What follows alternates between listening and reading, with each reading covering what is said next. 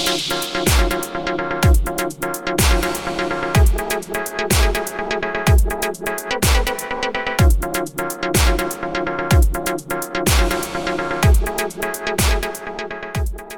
привет, с вами подкаст Optimax Prime, и сегодня для вас его ведут Михаил Николаевский Александр Шулаев. и в гостях у нас Маша Коган, продукт менеджер в Optimax.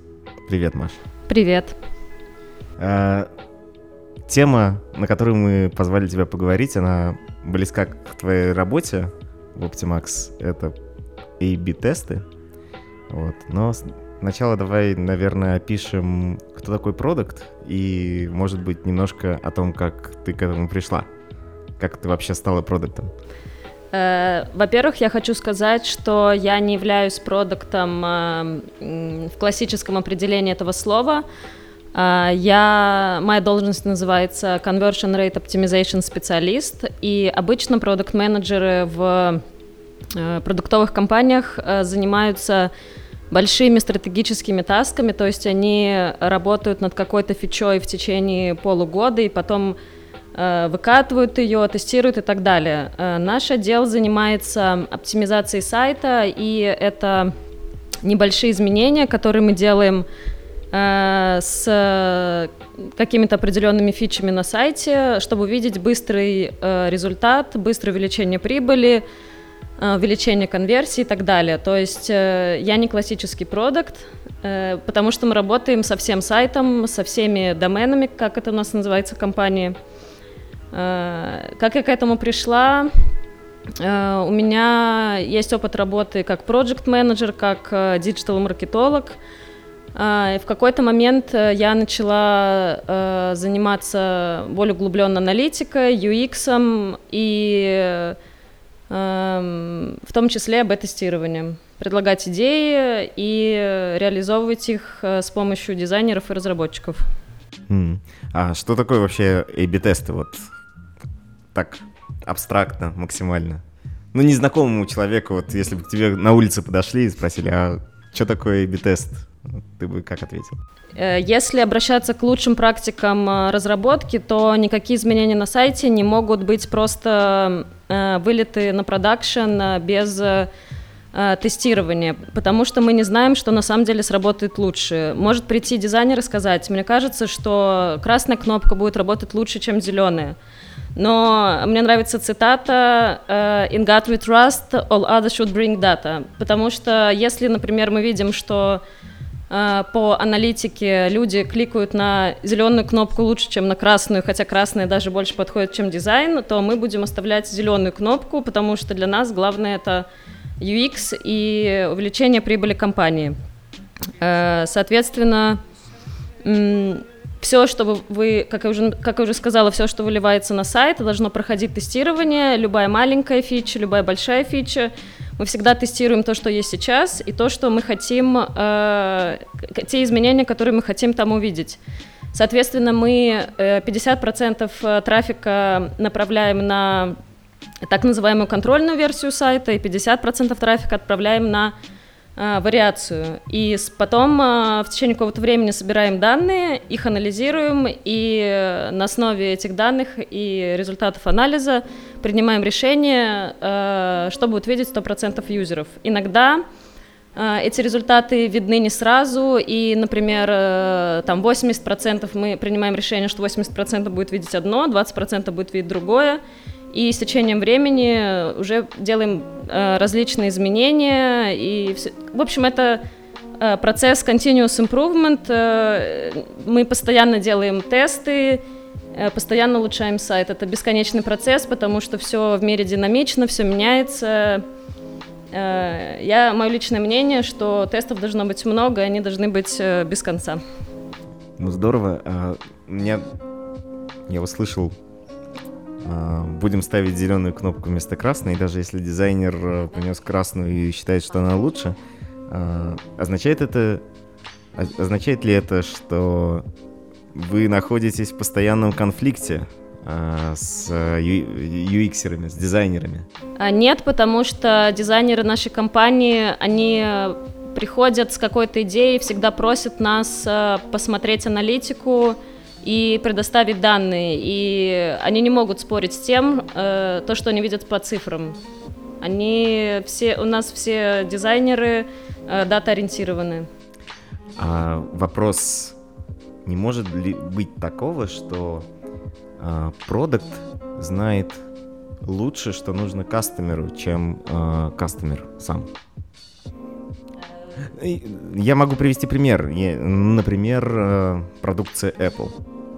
Да? То есть э, там дизайн диктует. Ну, по крайней мере, это извне кажется. Есть вещи, которые спорные с точки зрения удобства даже, там еще что-то, но они сделаны...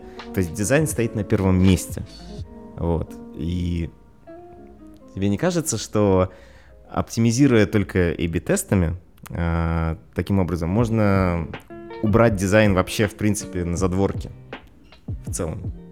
А, хороший вопрос. Э, нельзя убрать дизайн, потому что дизайн это не только UX, это также бренд компании, и по внешнему виду сайта юзер может подумать, ага, здесь вот э, кажется, что это дорогой, качественный брендовый продукт, есть люди, которые брендоориентированы, и для них дизайн это очень важно. Поэтому нет, убрать дизайн нельзя. А, ты знаешь сайт Одноклассники? Да. Но я не была на нем уже очень долгое время. А там ничего не изменилось? Ну, вот как тебе кажется, это хороший продукт? А, ну, для своей э, целевой аудитории, да, потому что люди, которые родились э, там в 60-х, 70-х годах, они привыкли видеть э, тот дизайн, который был там, не знаю, в 90-х, и, возможно, им более комфортно чувствовать себя на сайте с каким-то устаревшим дизайном. И да, для них это то, что им надо. Но получат ли они новых пользователей, или им это, в принципе, не надо? Ну, я не знаю, они не делают редизайн. Дело в том, что это был вопрос с подвохом. Дело в том, что они как раз используют A-B-тесты. А-а-а. То есть все вот эти изменения, весь э, вот результат, он как раз тоже пришел через A-B-тестирование. У них тоже все bring me data. Вот, э, подход. Ну окей, может, Саша, у тебя есть какой-то вопрос? Да, у меня есть вопрос. Э, на основе того, как ты описал, Маш, работу с АБ-тестами, сложилось такое впечатление, что АБ-тестирование невозможно в продукте, в который не, глубоко не интегрирована аналитика. То есть я правильно понимаю, что АБ-тест, он напрямую связан с аналитикой, и чтобы делать качественные АБ-тесты, принимать какое-то решение, должна быть глубокая аналитика на проекте. Э, ну, глубокое это понятие относительно. Я могу сказать, что, э, как бы отвечая на твой вопрос, я расскажу, в принципе, как принимаются идеи бета-тестирования. Э, мы смотрим данные в Google Аналитике, какие есть, потому что они у всех могут быть имплементированы с разной глубиной. Мы смотрим страницы с высоким трафиком, страницы с низким трафиком, отличие мобильной версии от десктопной версии – страницы с высоким bounce рейтом, с высоким exit рейтом. Но помимо аналитики еще есть такие инструменты, как э, market research, competitors research, э, различные опросники, которые тоже помогают понять, какие есть проблемные, какие есть проблемные области у юзеров. Можно посмотреть тепловые карты сайта, можно посмотреть различные записи юзерс, ну, сессий юзеров – Э, просто, в принципе, есть какие-то бенчмарки, которые можно почитать различные юзер-кейсы. То есть это не обязательно супер имплементированные данные, это как бы комплекс э, различных активностей, которые проводит продукт менеджер или conversion rate optimization специалист. И на основе этого рождается пул идей э, для АБ-тестирования. Но чтобы потом правильно проанализировать результаты теста, нужна определенная аналитика. А, насколько глубокое, мне сложно сказать, я не аналитик. Я понял. Еще забавную вещь заметил. А, у нас к каждой задаче по АБ-тесту прикладывается такая штука, как компас.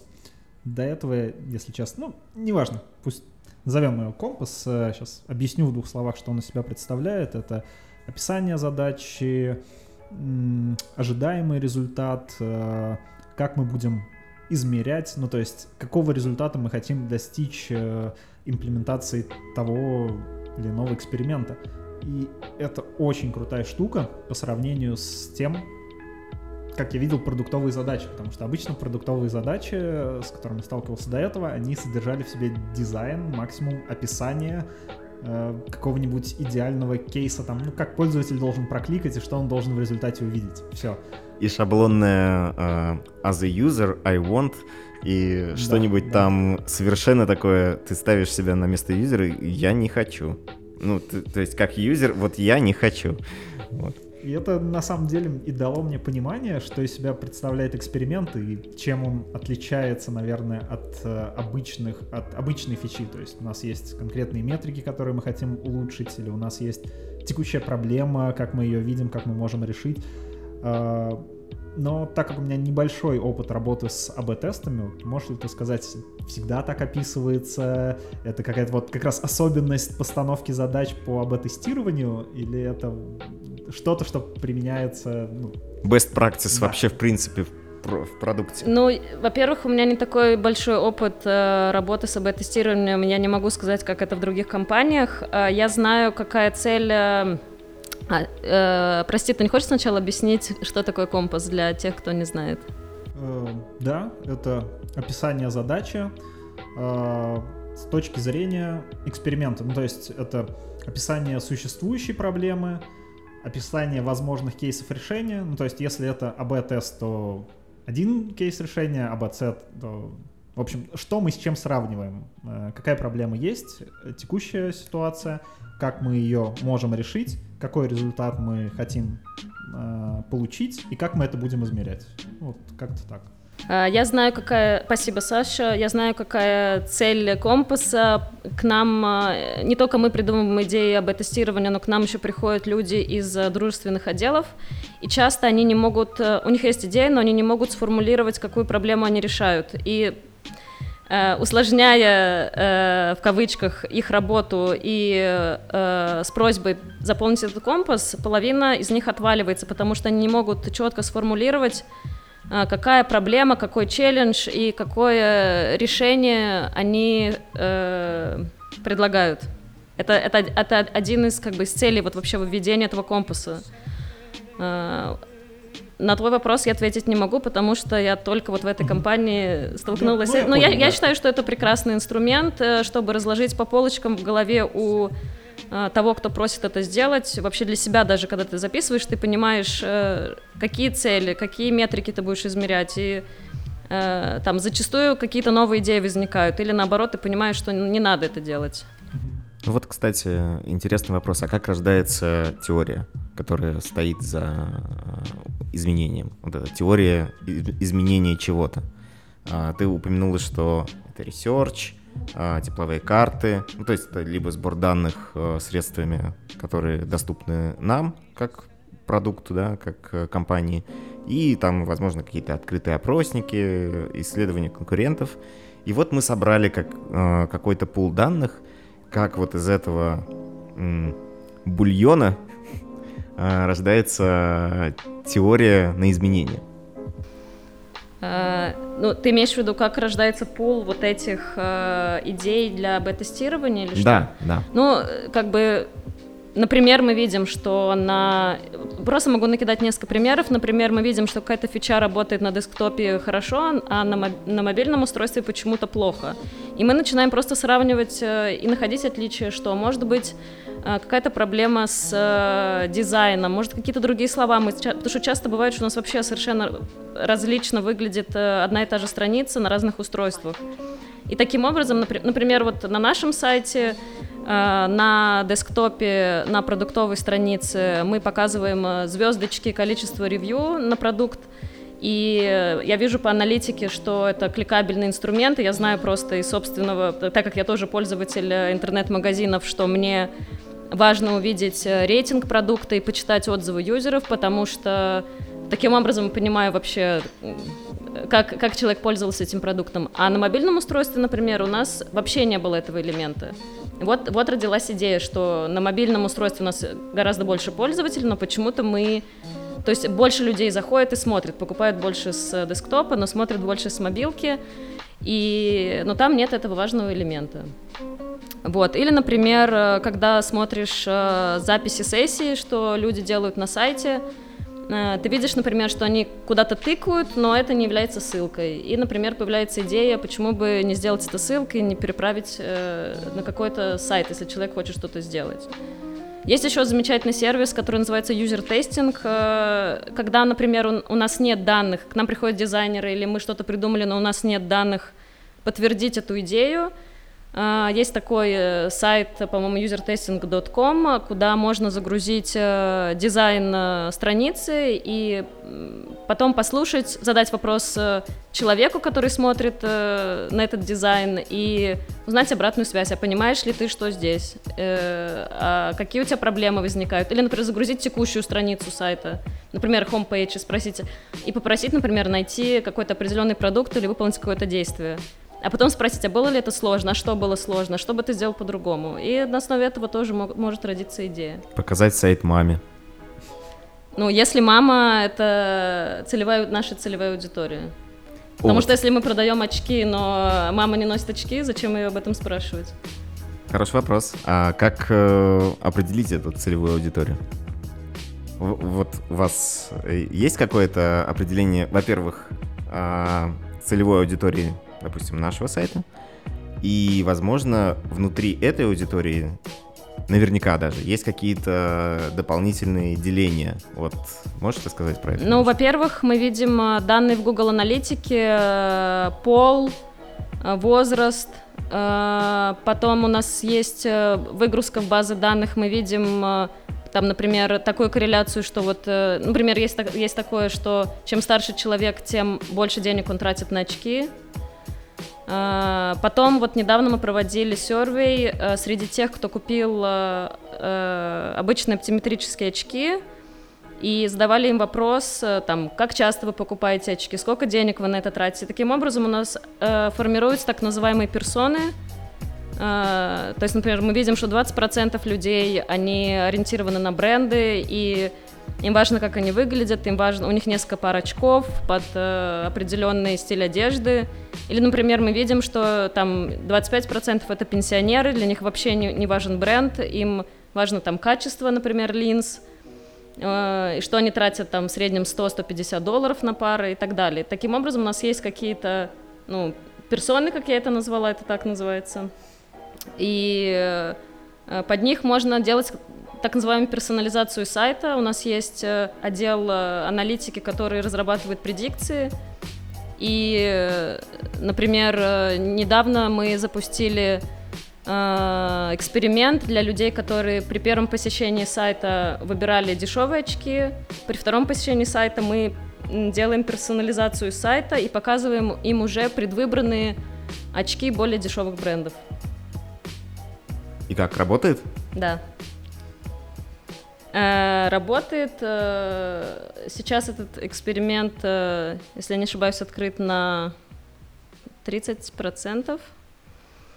И да, мы видим, что конверсия растет. Я не, не скажу сейчас точные данные, но да, он работает успешно. Прекрасно. Да, у меня, Маша, к тебе еще наверное, такой вопрос будет. Есть ли какие-то ограничения на проведение тестов. То есть э, приведу пример, с чем я столкнулся, наверное, в первые дни буквально э, работы с экспериментом. Мы сделали эксперимент, запустили его, даже получилось так, что не нужно было ждать релизных циклов и тому подобное. Все, эксперимент готов. Э, мы приходим к Бену, говорим, Бен, эксперимент готов, давай запускать. Он говорит, нет, сегодня мы запускать не будем, потому что сегодня, ну, сегодня у нас последний рабочий день, дальше выходные, э, вот. И это связано с тем, что там, на выходные лучше не запускать, и на это там было несколько причин. То есть одна была озвучена вполне логичная, что если там будет баг, мы не сможем оперативно его поправить, а вторая уже более даже такая интересная, э, что она связана, наверное, не то, когда запускать, а период, на какой запускается, что мы не можем запускать эксперимент, например, на только выходные, потому что в выходные заходит одна группа пользователей, и у них абсолютно другой опыт. А в будние дни должен заходить там могут заходить другие группы пользователей, и а, эксперимент должен охватывать, допустим, минимум неделю, чтобы попробовать э, вот, все дни э, и охватить максимально широкую аудиторию. Вот можешь привести, может, из опыта какие-то еще такие ограничения или интересные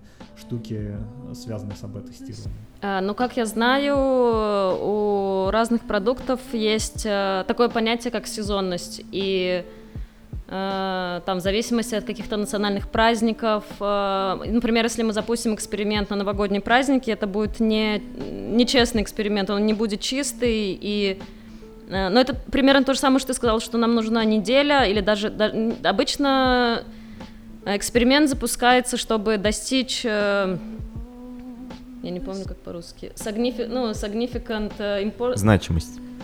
Э, значимый результат. Да, чтобы достичь э, значимый результат, и э, то есть нам нужно определенное количество трафика, нам нужно определенное количество дней, чтобы вот то, что ты сказал, чтобы, например, сравнить, как, например, если мы запускаем тест и видим, что в понедельник он работает хуже, чем в пятницу, надо подождать еще неделю, чтобы посмотреть, что это тенденция, что это не просто вот что-то пошло не так, а что вот каждый понедельник работает хуже, и как бы это норма. Вот. Потом, например, то, что мы делали Э, эксперимент с солнечными очками, его глупо запускать зимой, да, потому что люди в основном покупают солнечные очки летом. Э, что еще? Этого достаточно, да, это хорошие примеры. Э, исходя из этого, еще один вопрос, как ты считаешь, Маш, а всем ли, всем ли продуктам нужны АБ-тесты? И может быть, есть какой-то уровень, то есть, допустим, когда строится MVP, то АБ-тест не нужен, а когда уже там продукт, условно говоря, настоялся, мы э, смотрим уже в сторону роста, тогда стоит внедрять. То есть в какой момент, вот, на твой взгляд, необходимо задумываться о о том, чтобы принести АБ-тесты к себе на продукт? А, ну, во-первых, самое главное, это чтобы у сайта был трафик. То есть, если мы, например, открываем какой-то совершенно новый сайт, и на него приходит э, там 300 пользователей в месяц, то АБ-тестирование проводить нет смысла, потому что это будет э, незначимая выборка, и э, результат будет некорректный. То есть, во-первых, это должен быть уже хороший сайт с хорошим трафиком, и это позволит запускать сразу же различные тесты на различные аудитории, на различные фичи и страницы. Это, это вот самое главное, наверное. Маш, а может быть, вспомнишь какие-нибудь э, самые интересные тесты, которые ты запускала или в которых э, участвовала? А, но один из наших самых успешных тестов э, назывался Progressive Lens Funnel на продуктовой странице на десктопе когда человек э, выбирает, какие, ли, какие линзы он хочет добавить своим очкам, мы э, упростили модель, как мы показываем цены, мы добавили дополнительную скидку, мы улучшили UX, и вот эти все улучшения позволили нам увеличить на примерно на 15% продажи мульти, мультифокальных очков – Э, и прибыль увеличить на 10%. Э, также у нас был достаточно большой тест, когда мы переводили весь сайт, э, мы показывали скидку 70% на линзы, мы решили протестировать, можем ли мы показывать 60. И оказалось, что мы можем. Оказалось, что это никоим образом не снизило конверсию сайта, а что даже наоборот почему-то она где-то возросла. Но мы решили не останавливаться и пошли дальше, и решили протестировать 60 против 50 и тоже успешно. И таким образом мы не повредили э, конверсии, мы не повредили прибыли, но смогли снизить э, скидку, таким образом как бы увеличить прибыль в перспективе. Также у нас есть э, также у нас э, есть, э, мы постоянно делаем э, тест на рекомендации, да, то есть если, например, ты, ты заходишь на продуктовую страницу и смотришь какой-то определенный продукт, то под ним э, мы показываем э, похожие продукты, что-то, что тебе может тоже понравиться. И один из успешных тестов был, когда мы внедрили эти рекомендации на э, других страницах, не только продуктовых, на, на странице категории. Это увеличило э, конверсию на 20% и conversion rate на 19% и, и click-through rate на 25%. А вот э, интересный вопрос, э, в какой точке мерить? Ну, вот мы обсудили, что компас, как правило, определяет, э, что, ну, какой KPI мы улучшаем э, и каким способом, то есть какой э, ожидаемый прирост мы хотим увидеть в этом, а вот точка, где это мерить, потому что, э, ну, скажем так, любой, наверное, в принципе, любое изменение продукта каким-то образом в итоге повлияет на, кон, ну, на конверсию в целом. И, там, я не знаю, на... Э, как это? Average order value, да? Э, вопрос в том, где поставить э, точку измерения. То есть в самом конце, э, именно вот в, в моменте покупки, или э, вот как происходит этот... Э я поняла. Есть еще такое понятие, как lifetime, user time, lifetime value. То есть, например, мы показываем поп-апы на сайте, и, может быть, они работают при первой покупке, но, может быть, они раздражают людей, они больше на наш сайт не придут. И поэтому какие-то вещи надо измерять э, не просто вот э, какими-то быстрыми улучшениями, но смотреть, а что дальше происходит э, с этими пользователями, потому что на самом деле пользователи, которые возвращаются, они гораздо более ценные, они сохраняют на нашем сайте рецептные очки, они оставляют какие-то данные, мы можем им показывать более персонифицированный дизайн, контент, мы таким знаем, образом, что им мы нравится. всегда должны думать как бы вперед. Мы, мы не должны думать только вот, вот, вот прибыль получить сейчас. Э, я ответила на твой вопрос? А, ну, я, я, со... ну, я, я сказала, что вот это важно, да, что про это забывают, когда просто говорят про повышение конверсии. А... Ну, давай я приведу пример, да. чтобы тебе было а, бу- легче. А, допустим, вот у нас есть а, категория grid, ну то есть а, страница категории, на котором отображаются какие-то продукты. И вот мы там перекрасили кнопочку, как ты сказал, в зеленый цвет. Вот. Где мерить? В, где нам стоит мерить? В моменте покупки, в конце, ну то есть в конверсии, в принципе, продукта, покупка, или именно клики в этом месте? Я как поняла. определить? А, ну, в конечном итоге мы все равно смотрим всегда на то, что увеличивается ли прибыль компании за счет наших изменений, увеличивается ли conversion rate. Но мы всегда также и смотрим на то, что называется CTR, да, что люди стали больше кликать и люди стали больше использовать что-то. Например, у нас э, был тест Add to Favorites, э, и добавив кнопку, то есть обычно как бы у нас это было сердечко, мы добавили кнопку эту favorites, и мы увидели, что люди стали добавлять на 30% больше очков в э, ну, favorites.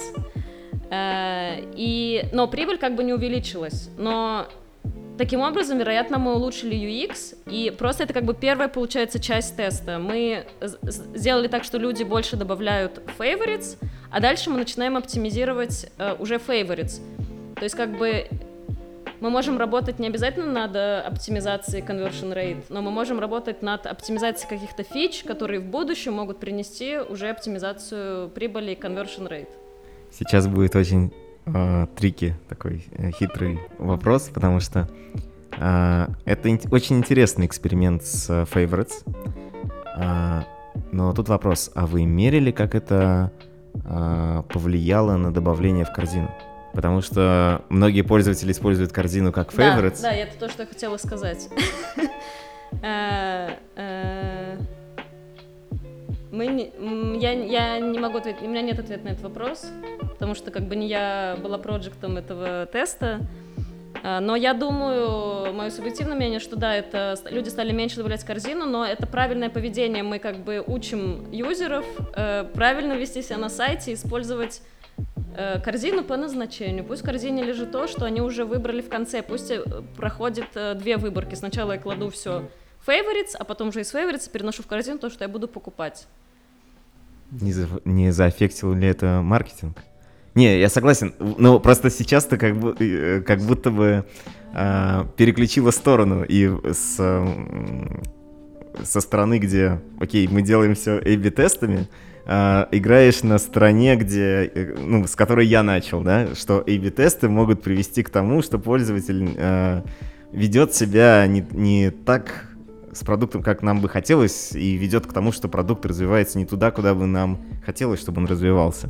Вот, и здесь как будто бы это именно... Мы поменялись сторонами. Прошло полчаса, и вот.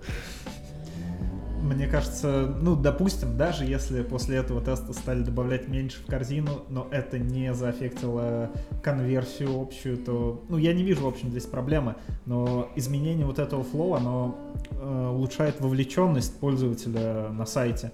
И, ну, опять же, там, допустим, банальный пример.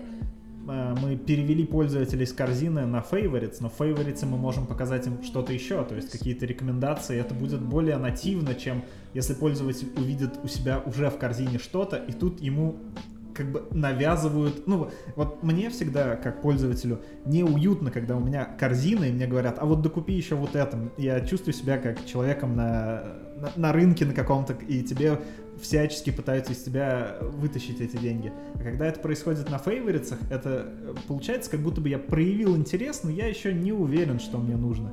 И показать тут э, похожие продукты, ну, в общем, специальные, подготовленные под меня, опять же, персонализированные продукты будет куда лучше. И вот это вот измерение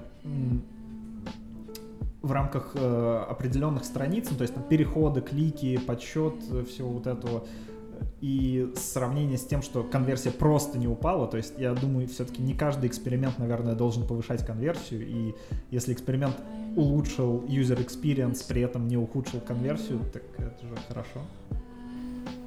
Я еще, кстати, хочу добавить к тому, что сказал Саша. Э, вообще корзина это такой э, рисковый, рисковое место для экспериментов, потому что человек уже в конце своего как бы воронки конверсии, и мы там все тесты очень рисковые. Малейшая ошибка, и люди начнут как бы покупать меньше. Люди, которые что-то добавили в корзину, это люди с уже высоким интентом. А эту favorites это менее рисковое место, и там мы можем проводить больше экспериментов. Поэтому, ну, то, что сказал Саша, это, да, это логично и правильно. Ну, рисковее корзины только чекаут. А вы делали что-нибудь на чекауте? Я сходу ничего не помню. У нас были, опять же, инициативы, связанные с сокращением э, заполняемых шагов. Но это, опять же, проблема чисто нашего сайта в том, что у нас там чекаут, он представляет из себя несколько шагов, плюс вот эти все анимации, выезжающие, съезжающие, оно ну, прям крадет время пользователя. У нас были некоторые инициативы с тем, чтобы сократить количество шагов, какие-то шаги объединить, либо ну, да, по, по, по возможности, в общем, сделать проход через чекаут максимально быстрый, просто чтобы уже пользователь дозаполнял оставшиеся и купил. Но мы, по-моему, так и не стали. То есть это осталось в нашем бэклоге на уровне идеи. Но на самом деле это ушло в roadmap. То есть это... И вот тут э, вопрос, который я, наверное, больше относится к Саше. Э, вот изменение логики чекаута — это такая большая фича, и она идет э, под продукта, который ответственен за этот домен. Э, вопрос в том, как определить, где находится технически грань между тестом и фичей. Потому что на самом деле каждая новая фича, она же добавляется не просто по, не знаю, там, захотелось мне добавить э, какую-то штуку, я видел вчера на другом сайте. За ней точно так же есть некая теория, тоже достаточно проработанная. Э, в нее поверили достаточно много людей, которые формируют roadmap э, продукта. То есть ее доказали каким-то образом, и в нее инвестируют большое количество разработки, да, времени разработки. Вот. И где проходит эта грань? Между фичей и экспериментом? А, Ну, я скажу, как я это меряю э, с уклоном в то, что у меня есть команда, у меня есть ресурс, э, время моей команды очень ценно, и нам, э, как Маша сказала, важно делать какие-то небольшие итерации и тем самым увеличивать маленькими шажками конверсию. Почему мы разделяем наши эксперименты на эксперимент или фича для продуктовой команды?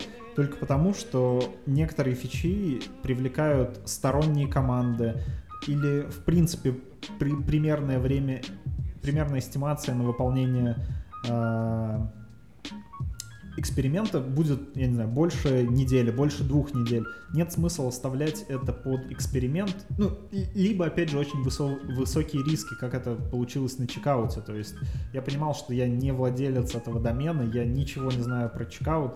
И, например, мне сесть и сделать эксперимент по там, сокращению чекаута займет у меня месяц, нет никакого смысла. Мы за этот месяц лучше сделаем 5 небольших экспериментов, маленьких улучшений, где-то, я не знаю, уберем, добавим анимацию.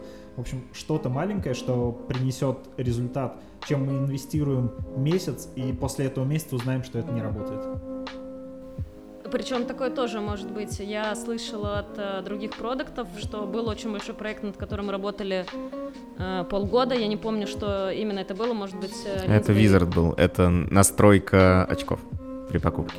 Да, и в конечном итоге все равно же даже большие проекты, э, большие фичи не выливаются на сайт сразу же и 100%. Это тоже тестирование в, в, в конечном итоге. И я знаю, что были большие проекты, вот то, что сказал, наверное, что в конечном итоге не сработало и не было запущено.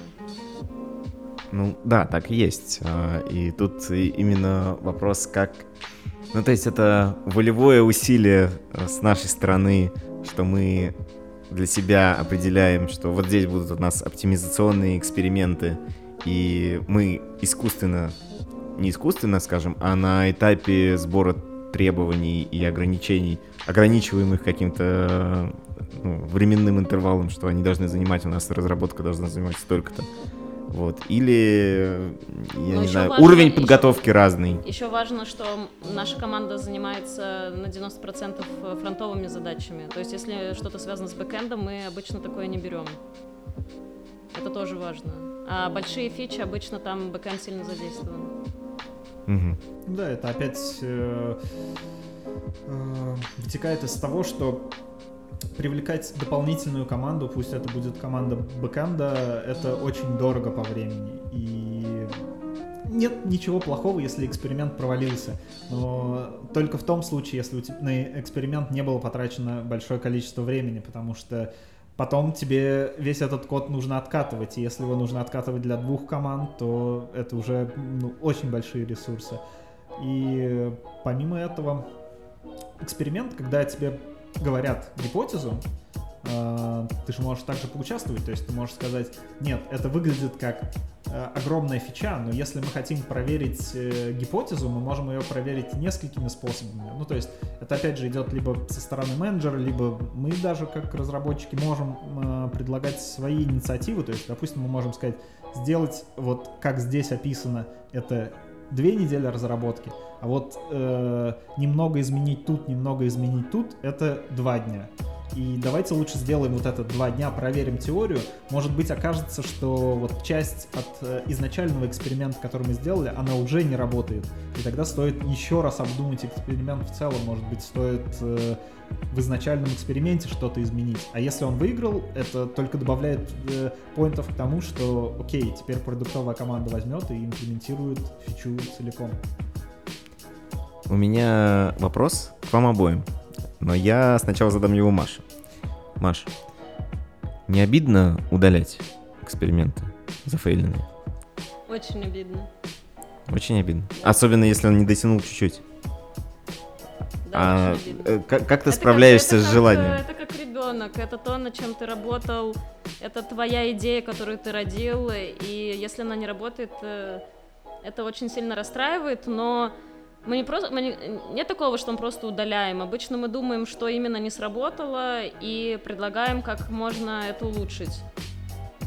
у нас не, ну вот сейчас, например, у нас несколько экспериментов, которые мы открыли, это старые эксперименты, которые не сработали, с улучшениями, которые мы сделали.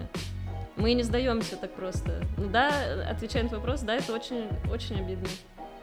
Ну, смотри, на самом деле я часто на собеседованиях, когда э, рассказываю интервьюируемому э, про команды, вот, и я рассказываю в том числе, конечно, и про Product Labs, и говорю про команду, которая э, ставит быстрые эксперименты, тестирует теории, и 80% э, этих э, экспериментов будут удалены.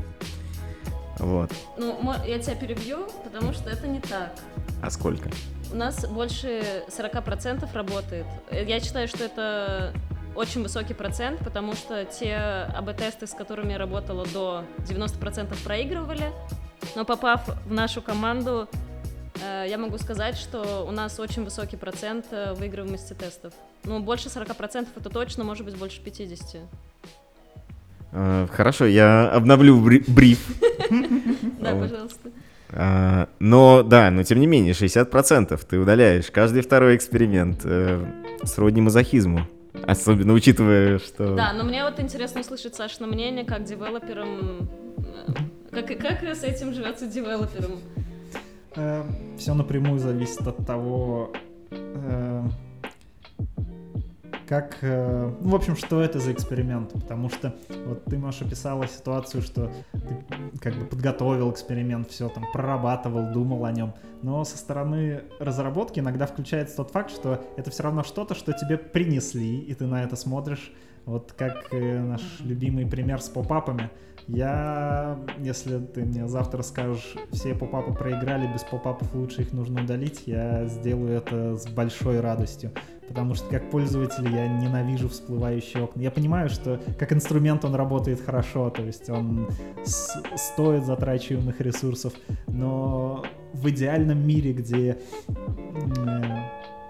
выигрывает пользователь и где никто не хочет получить мои персональные данные подписать меня на что-то, мне они не нравятся, и я бы их с удовольствием удалил. Но некоторые эксперименты действительно, когда ты проникаешься, когда ты думаешь, ну, это действительно лучше, чем есть сейчас редизайн чего-либо, э, опять же, там, проработанная анимация, удаление какого-нибудь странного поведения, опять же, когда есть какой-то, казалось бы, кликабельный элемент, он не кликабельный, или наоборот, вот, ну, в общем, классические фронтовые штуки, э, когда он проигрывает, и тебе нужно его закрывать, да, также неохотно удаляется этот код.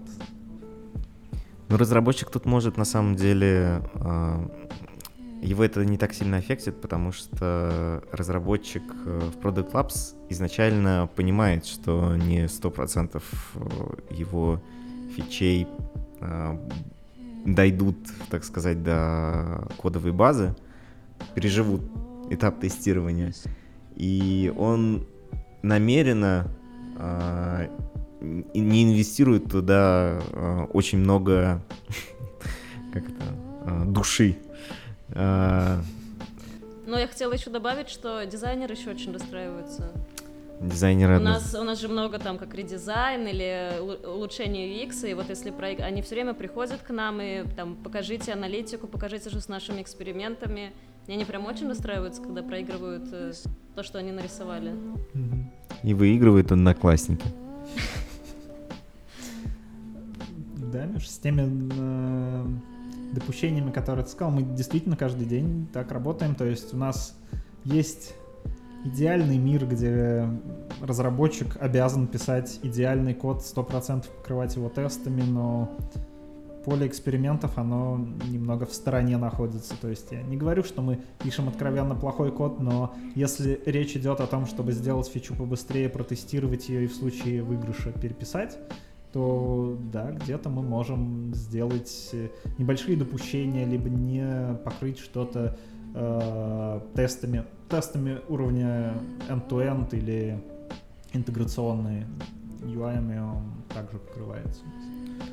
Ну тут да, вопрос, э, зачем вам писать тесты на вещь, которая, вероятно, не уйдет на никогда в кодовую базу.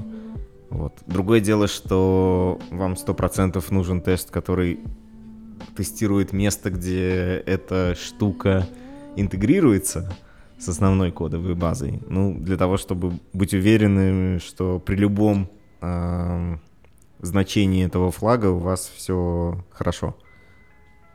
Да, да, так и есть.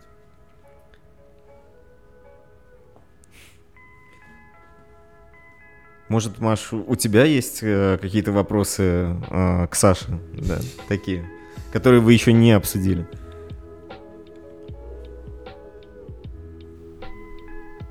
Просто хотела сказать, что мне нравится, что разработчики тоже предлагают идеи, и мы, мне кажется, что мы прислушиваемся к ним, и э, я считаю, что у любого человека есть потенциал предложить что-то классное, потому что мы все пользователи интернета, мы почти все пользователи э, интернет-магазинов, э, и поэтому Миша тоже, ты можешь сказать своим ребятам, чтобы они приходили к нам с идеями.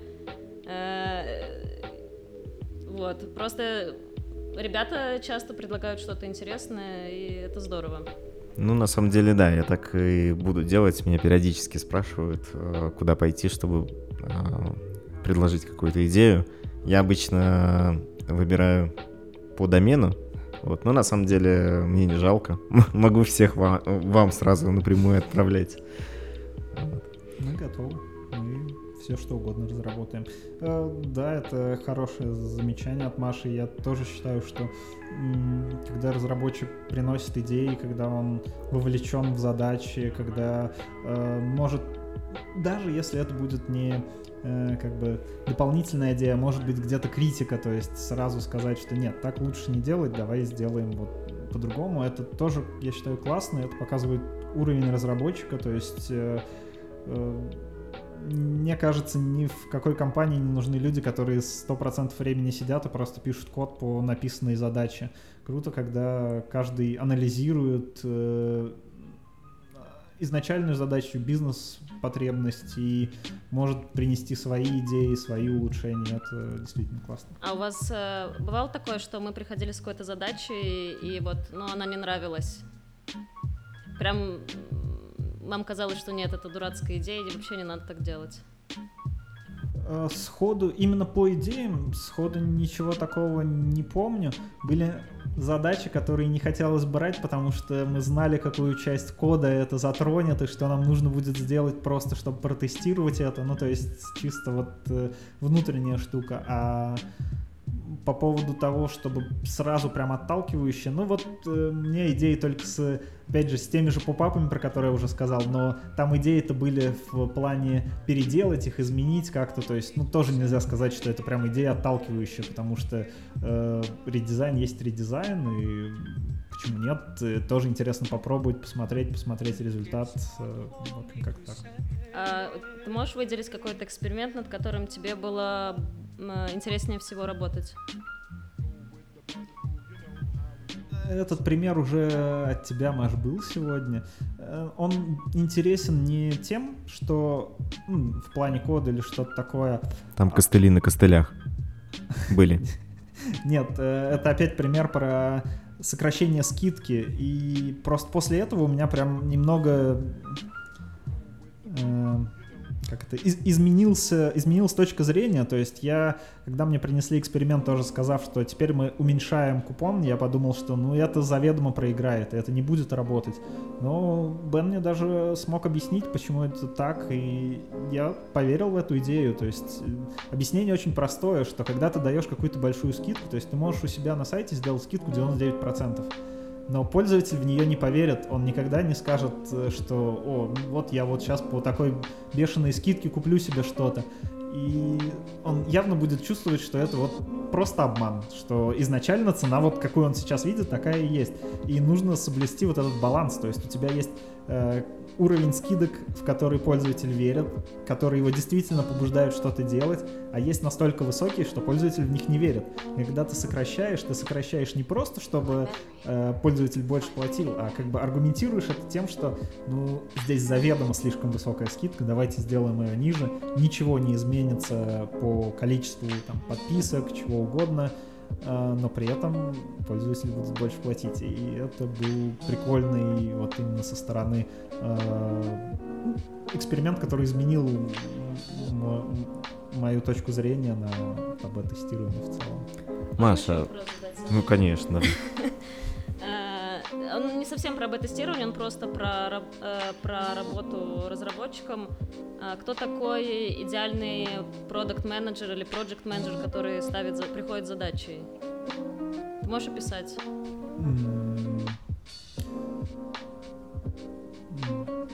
Сложный вопрос, интересный и сложный.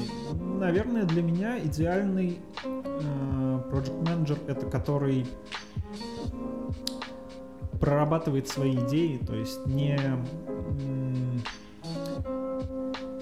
не идет с первой инициативы, которая пришла в голову сразу к разработчику, то есть он опять же, понимает, как мы это будем измерять, как мы это будем интегрировать, как а, без технических деталей, просто концепцию понимает, что, допустим, там редизайн повлечет за собой там примерную, а, примерную эстимацию, и пока делается редизайн, там ничего другого делать будет здесь нельзя, пока мы там не закончим, э, изменять ничего тоже нельзя, то помогает разработчику с э, э, ну, опять же, вот с вопросами, то есть, когда разработчик приходит и говорит, а может мы здесь сделаем по-другому, то есть, тот э, менеджер, который готов пересмотреть свою задачу, несмотря на то, что, опять же, он вложил какие-то силы, время, но готов выслушать э, разработчика, вот. Э, то есть гибкий, гибкий человек, не упертый на свое мнение. Да, да, да, сто процентов так. И, наверное, опять же,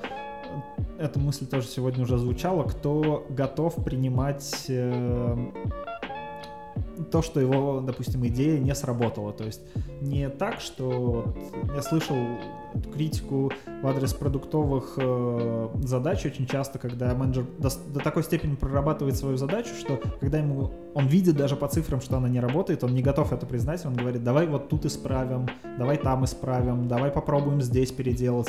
И разработчик, получается, он просто вот э, кусками, он уже сам видит и понимает, что это, скорее всего, не взлетит, это все-таки придется удалять, но он пытается это оживить, и, и мне кажется, от этого прям все страдают, и разработчик, который уже видит, к чему все идет, и менеджер, который никак не может признать, что нужно уже инвестировать время куда-то другое. Да, гибкий, мне кажется, здесь максимально описывает. Лошадь сдохла, слезь. Да, Ну, это то, про что я говорила 20 минут назад, что мы не сдаемся, мы будем исправлять дальше. Ну, потому что это больно, потому что это больно просто сдаться. Да, я понимаю, но я не говорю, что, знаешь, э, получили первые результаты, они плохие, все, закрываем, идем дальше. Нет, э, но где-то должна быть вот эта золотая середина, когда ты э, объективно понимаешь, нет, уже, уже слишком. Вот, и эта золотая середина, я думаю, ее невозможно определить, если не поставить с самого начала рамки. То есть временные рамки, насколько ну, запускается эксперимент. А, как эти рамки? Они вот только сезонностью, только эм, разбросом трафика по неделям или вообще, в принципе, количеством трафика определяются, или есть еще какие-то факторы? Ну, вообще есть э, инструмент, который тебе прям говорит, сколько трафика тебе нужно для э, достижения э, вот этой знач значимой разницы в конверсии. То есть есть определенные сайты, где это можно быстро рассчитать, и там, если, например, мы... Ну, а, как бы на самом деле глаз уже наметан, и в отчете мы просто видим, что, о, большой трафик, большая разница. Но если эта разница небольшая, а трафик большой, то ты обычно идешь на определенный сайт, э, вбиваешь туда эти данные, смотришь, насколько вот эта разница значима и можно ли останавливать эксперимент. Mm-hmm. Это можно рассчитать заранее, это можно рассчитать во время, сколько еще дней осталось, чтобы увидеть э, этот результат. А заранее чисто из трафика? Заранее, ну, мы знаем, какая конверсия сейчас, мы знаем э, целевую конверсию, мы знаем примерный трафик в день на, там, на страницу, где мы проводим эксперимент. Мы эти вводные данные вводим, и, мы, и э, сайт показывает, э, ну, это, это много таких сайтов, это там, просто можно вбить в поисковике, рассчитать, э, э, ну, не скажу сейчас, как это называется, в общем, сайты, чтобы рассчитать э, количество трафика для, э, для измерения вот этой значимое, значимое повышение конверсии. Ну, это просто ма- математическая статистика. Да, да. Вот и все эти данные вбиваются, и он тебе говорит, э, сколько трафика тебе нужно или сколько дней должен длиться тест. Здорово. У меня был еще один вопрос, и он как будто бы зеркальный т- э, тому вопросу, что ты задала Саше. Приходилось ли тебе работать над каким-то экспериментом, в который ты сама а, не особо верила? Ну, в плане того, что вот есть данные, а, которые говорят, что, ну, вот такое изменение а, должно сработать. Но тебе это изменение, как пользователю, например, не нравится. Приходилось так через себя Ну, перешагивать? я могу сказать, что поп-апы — это наша всеобщая боль, потому что нам, как юзерам, они не нравятся, но данные говорят о том, что это мощный инструмент, что, ну, может быть, это связано с американским менталитетом, что людям нужны вот эти купоны, какие-то скидки, и на всех американских сайтах это есть. И чем больше вот этих купонов, тем лучше. И на самом деле интересный факт, что э, раньше я приходила на сайт, видела поп-ап, я его закрывала, он меня бесил. Теперь я начала подписываться, потому что я знаю, что это, это не просто какой-то фейк, это реально может быть скидка на продукт. А, вот, э, и да, э, зачастую там, например, у нас есть какие-то уродливые э, поп-апы, э, которые плохо выглядят, но работают хорошо, и вот какая-то работа, если, например, мы что-то некрасивое меняем на красивое, красивое не срабатывает, и приходится оставлять некрасивое, просто потому что видим, что оно работает. Но это, это неприятно, но это так. Понятно. Схожие проблемы на самом деле. Да. Эм, Ну, я думаю, у нас получилось э, достаточно интересно. Да, было очень интересно. Спасибо, Маша. Да, спасибо вам. Я себя почувствовала, как будто я на интервью. Вы взяли бы меня на работу? Э, Да, сто процентов. Сто процентов. Спасибо. А, Ну что ж, давайте прощаться. А, Спасибо, а, что слушали нас. А, Заходите в чатик, пишите вопросы. Может быть, даже какие-то вопросы а, захочется задать а, Маше. Мы их переправим. Вот. А, Может быть, Маш- Машу даже... Маша, у тебя есть Телеграм? Да. Тогда мы сто процентов доб- добавим тебя в наш чатик. Вот. Ам, Всем пока и а, услышимся через пару недель. А, С вами был Optimax Prime, Михаил Николаевский. Александр Шлоев. Маш Коган. Пока-пока. Пока-пока. Пока.